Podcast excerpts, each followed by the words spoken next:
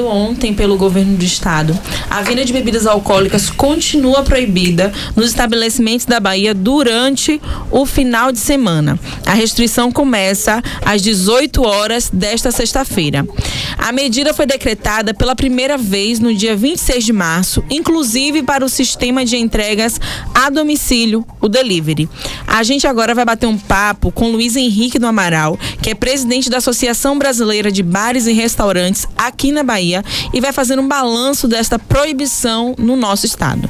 Boa noite, Luiz Henrique. Prazer ouvi-lo aqui para a Feira de Santana. Boa noite, Joshua. Boa noite àqueles que nos escutam. É um prazer estar com vocês. Luiz, de que forma aí a Brasel está avaliando essa decisão, Luiz? É muito claro o nosso posicionamento, Joshua. Na verdade, as condições atuais do dia que se impõem na chamada retomada das atividades empresariais em relação aos bares e restaurantes não significam uma real retomada, porque na verdade a gente significa apenas a possibilidade de, de, de, de movimentação durante o almoço, o que infelizmente significa muito pouco setorialmente. Ou seja, em tradução muito clara, 80% do nosso setor não está contemplado nessa retomada e precisamos urgentemente transformar essa realidade.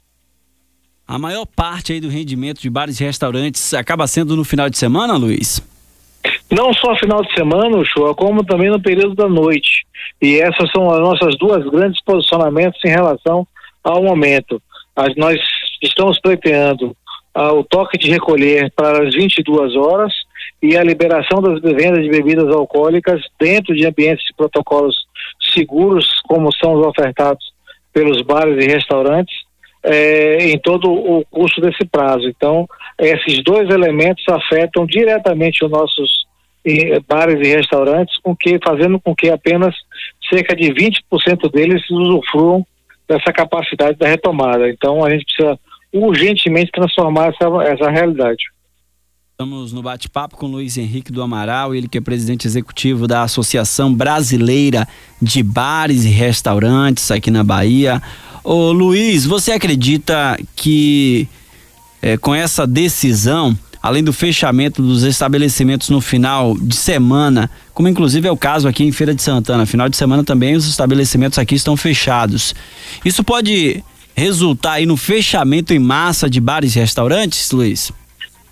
Muito obrigado pela sua oportunidade de estar exatamente trazendo essa posição, Uchoa, porque é exatamente isso que nós estamos o tempo inteiro trazendo de colaboração, de soma o tempo inteiro.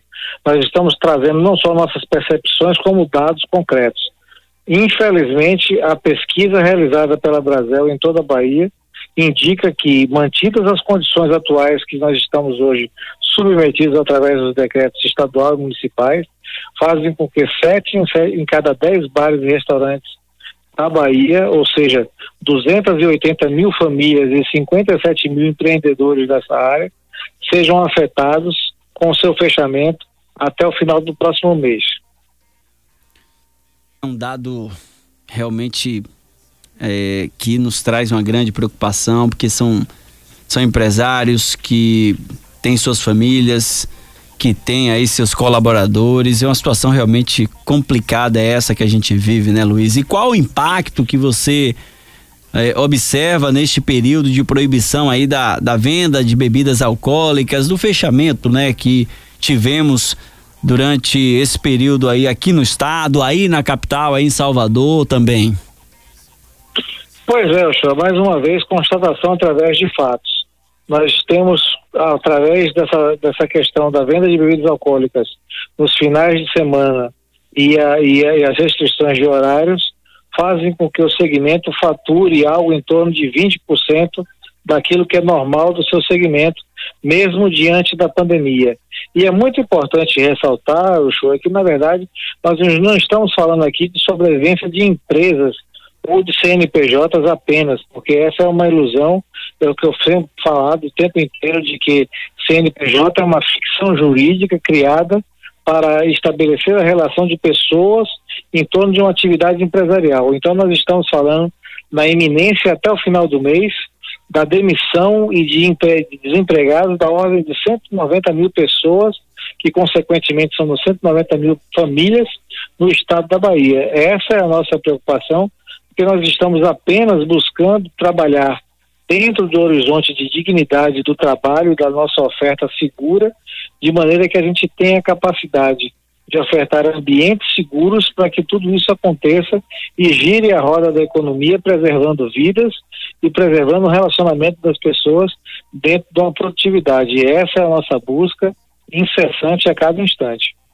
Estamos no bate-papo aqui no nosso programa Altos Papos com Luiz Henrique do Amaral, presidente executivo da Associação Brasileira de Bares e Restaurantes aqui na Bahia.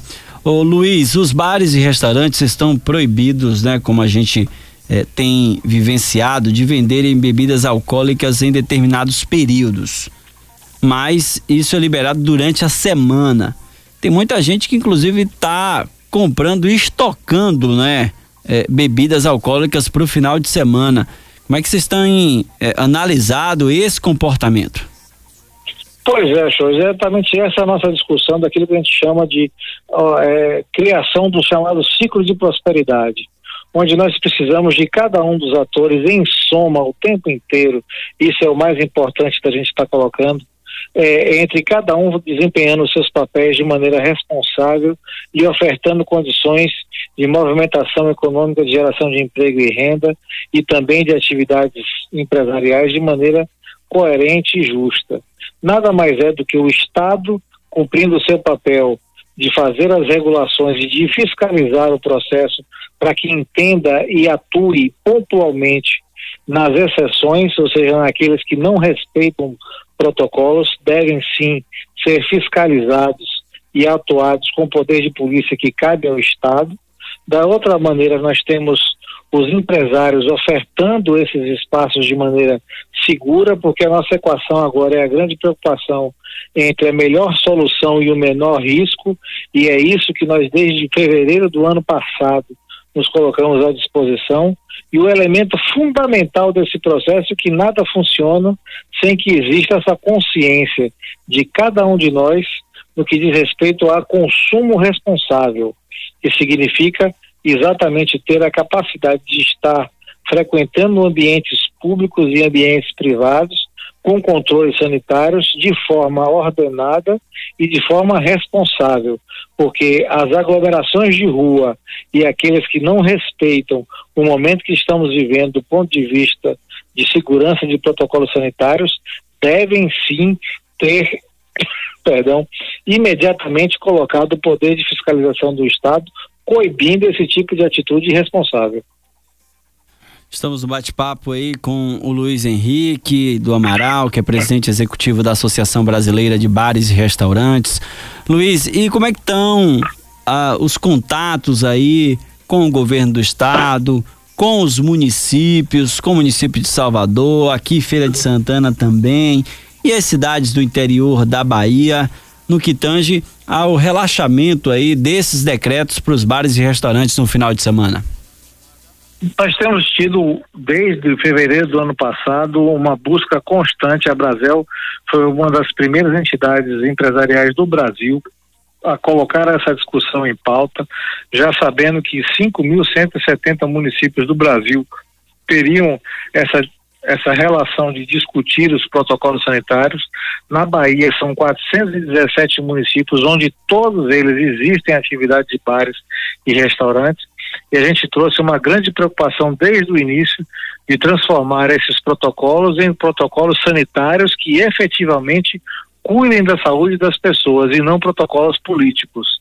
E a gente tem enfrentado esse discurso e esse debate diariamente de forma incansável. Infelizmente, com o Estado, da Bahia, nós temos tido pouco diálogo, não por, não por falta de insistência nossa, mas porque o canal eh, de abertura desse diálogo com o Estado, infelizmente, não aconteceu. E aí a maior evidência disso é que em um ano de, de, de pandemia, nós tivemos apenas três reuniões com o Estado, que mostra claramente que não há diálogo.